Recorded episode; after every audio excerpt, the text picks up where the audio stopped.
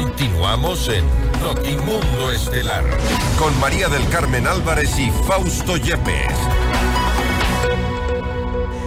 Y la Asamblea Nacional tiene en sus manos dos proyectos de ley enviados por el presidente Daniel Novoa. Uno propone aumentar el IVA del 12 al 15% y otro la recuperación de activos de origen ilícito en la contratación pública. La noticia requiere profundidad. En Notimundo están los protagonistas de la noticia. En los estudios de FM Mundo nos acompaña el doctor Camilo Salinas, asambleísta por Construye, para hablar sobre las leyes enviadas por el Ejecutivo. ¿Ayudarán a salir de la crisis económica actual?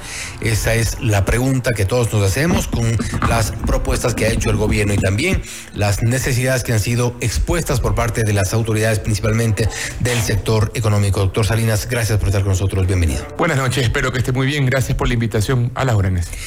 Hay dos proyectos de ley en este momento ya que se están eh, cocinando, por decir así, el, el proyecto de, la propuesta de incremento del IVA del 12 al 15%. Quizá la que ha generado mayor debate, la que ha generado mayor eh, resistencia también en un sector de la sociedad, no en todos, pero ¿cuál es la, la lectura que tienen ustedes desde Construye? ¿Esto va a solucionar los problemas? Bueno, como bancada hay que ser claro y puntual al Ecuador. Nosotros como bancada del movimiento Construye no vamos a estar nunca de acuerdo cuando metan las manos al bolsillo y peor a la clase media, a la, clase popular. Existen alternativas, como por ejemplo reducir diferentes ministerios que se necesitan en estos momentos de crisis contra la lucha contra el terrorismo, eh, vender empresas públicas, que es muy necesario, evaluar el tema de la focalización de subsidios a la gasolina y principalmente evaluar esa primera ley que fue aprobada por la mayoría que tienen ellos en la Asamblea, entre Partido Social Cristiano, Revolución Ciudadana y ADN, la ley en donde existió la remisión de intereses a, grandes empresas, eh, de entre eso la bandera Novoa, en donde aquí solamente en la remisión hay 800 millones de dólares en el pago anticipado.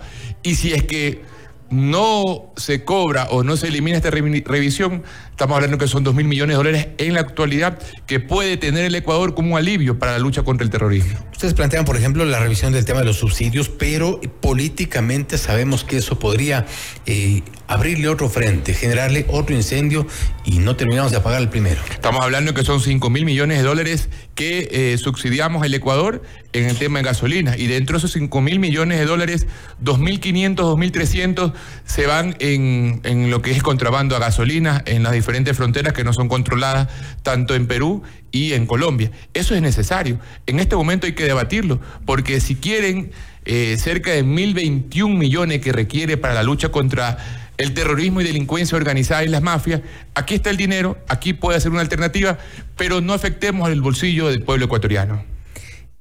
¿Y hay alguna contrapropuesta de ustedes ya eh, eh, en forma de, ley? Bueno, no, eh, vamos a nosotros, recién fue presentada, estimado Fausto, y va a haber acciones en donde hay un primer debate, eh, va a la Comisión de Desarrollo Económico, vamos a poner nuestras posturas, como por ejemplo, si es que esta ley continúa el incremento del 3% al IVA, una opción es que sea eh, focalizada y que el dinero recaudado, que estamos hablando 90 millones de dólares mensuales, lo que hablaba el ministro de Finanzas el día de ayer, vaya a una cuenta única y que sea solamente para el uso para la lucha contra el terrorismo y principalmente que se dé en el tiempo que sea necesario en esta lucha o esta guerra que tenemos interna aquí en el país. No se use ese dinero para otros beneficios y que se dé una comisión que inclusive invitamos a la sociedad civil a la función legislativa o también al gobierno nacional para que no suceda lo que sucedió con el comité del terremoto del 2016 que se llevaron el dinero. ¿Ustedes creen que hay el riesgo de que esos 1.020 millones de dólares puedan ser usados en otra cosa que no sea este conflicto armado interno? No lo creo. Ayer dijo el ministro de Finanzas que va a usarlos hasta para tener la recaudación de sueldo. Eso, están engañando? Pues es, es, así. Por eso ponemos nuestra contrapropuesta y nuestras eh, acciones puntuales. Claro, que sea un tiempo limitado en la lucha y la guerra contra las mafias, que vaya a una cuenta única y que sea directamente usada para la lucha contra el terrorismo. ¿Cómo garantizar que sea usada para esta lucha? Porque también allí van a incluir muy seguramente el tema de, salarios y, hay, habrá un monto que, que se destine quizá para compra de armamento, por ejemplo. Hay un remanente. Si el ministro de Finanzas y el presidente que escuché requieren 1021, la recaudación va a ser 1071 millones.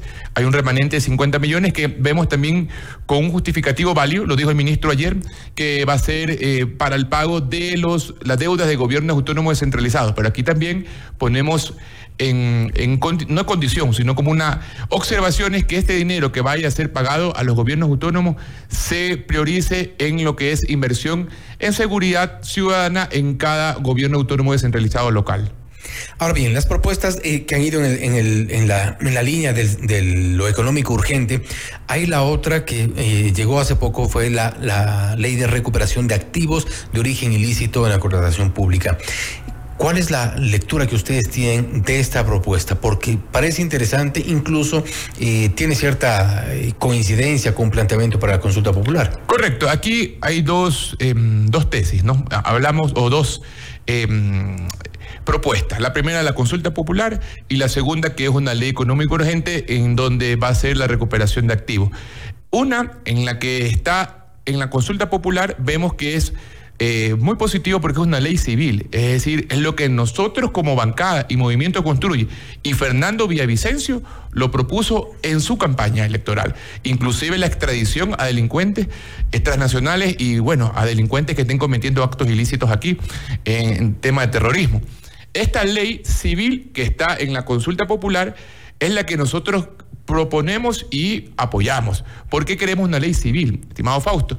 Porque eh, una vez que es eh, ejecutado o, captado el delincuente que eh, esté ya en la justicia, inmediatamente puede ser incautado los bienes materiales o dinero para que sea uso del Estado. En cambio, en la propuesta que envió a medianoche el presidente de la República, es una ley penal en donde se debe judicializar al delincuente eh, o a la persona que está investigada y una vez que esté procesado, ahí recién se puede procesar o incautar los bienes y dineros ilícitos. Yo creo, hay, claro, hay observaciones, eh, es una ley que para nosotros es muy positiva, esta es nuestra propuesta, es nuestra eh, acción que hemos integrado en diferentes escritos que hemos dado al presidente de la Asamblea y vemos con con, de una manera positiva que el presidente Nova haya acogido esta propuesta que es la ley de extinción de dominio. El presidente tiene, va a tener poco tiempo este gobierno en funciones, pero ¿es suficiente quizá eh, eh, estas propuestas generadas desde el Ejecutivo para solventar la crisis? Eh, que, por ejemplo, la ley es muy necesaria. Si es que está, está en este momento con la lucha contra el terrorismo, hay que recuperar eh, más de 5 mil, 6 mil millones de dólares que está circulando en el país de dinero ilícito y que están en diferentes partes, no solamente en, empresas privadas, están, lo que vimos en Metástasis, están inmersas en la parte pública, en ventas de insumos y medicinas y empresas que eh, contratan o licitan en las entidades del Estado. Ahora bien, este, eh, hay, hay otros eh, proyectos que están ya dentro de la, de la Asamblea, pero en esta línea eh, el legislativo ha tenido un apoyo de alguna forma directo con el presidente Nova. ¿Va a seguir este apoyo? Cuando son propuestas positivas, siempre va a tener el apoyo de nuestra bancada. Construye está siempre, está eh, poniendo de alguna forma este, esta, eh, esta nota discordante allí. No, yo no lo veo así. Nosotros somos una, una bancada objetiva que busca directamente proponer al país. El presidente ha cogido la extradición de delincuente, ha cogido en la segundo paquete de consulta popular que vamos a apoyarla el tema del trabajo por hora eh, vemos con buenos ojos, ahora presenta la ley de extinción de dominio que de pronto tenemos opción para poder hacerla civil en nuestras observaciones. En, dentro del primer paquete de consulta popular, eh, las 11, la única que justifica, me voy un poco por el tema, eh, justificaría y que estamos en contra, esperemos que la Corte Constitucional responda, es la número 11, pero las otras 10 ya estamos trabajando en reformas a cinco cuerpos legales, en donde se debe reformar la ley de lo que es em, el Código Orgánico Penal, el Código de Justicia, la ley de uso progresivo de la fuerza e inclusive la ley de movilidad humana, algo tan importante que es necesario aquí en el país, la reforma del artículo 220 de la ley de movilidad humana, donde nosotros proponemos que inmediatamente un extranjero que cometa un acto ilícito aquí en el país debe ser reportado inmediatamente y es lo que se necesita. Bien, eh, doctor Salinas, eh, ¿cuál va a ser de aquí en más? Y me refiero ya no solo a los temas eh, de proyectos de ley. ¿Cuál va a ser la posición de Construye en otros temas que muy seguramente llegarán ya en el corto plazo? Bueno, no, tenemos diferentes agendas legislativas. Hay una reformas de, de los, los, códigos orgánicos, estos cinco cuerpos legales que vamos a apoyar disminuir, no disminuir las penas a delincuentes, más bien incrementarlas y que no salgan con con, porque se portan bien a, los delincuentes, vamos a apoyar. Lo otro que construye va a estar muy, muy bien eh, trabajando es el tema de los diferentes juicios políticos. Por ejemplo, aunque ya está sentenciado en metástasis, pero igual iniciaremos y continuaremos el juicio político a, los vocales, la judicatura. Eh, tenemos un trabajo también de, poder aportar en, en, esta ley última que ha mandado el presidente de extinción de dominio. Queremos que esto salga como una ley civil y es nuestra propuesta porque debo dar, debemos darle herramienta al presidente una vez que esté luchando contra el terrorismo. Hay que incaptar todos esos dineros, todos esos bienes y que el Estado puede, puede usarlo. ¿Se este mantienen las líneas rojas que habían anunciado al inicio? Correcto, se mantiene, jamás estaremos juntos con la revolución ciudadana, eh, jamás vamos a poder estar haciendo acciones políticas en la, en la parte legislativa coincidiremos en algún tema puntuales en, los, en, los, en, las, en las votaciones cuando sean siempre en beneficio del, al pueblo ecuatoriano.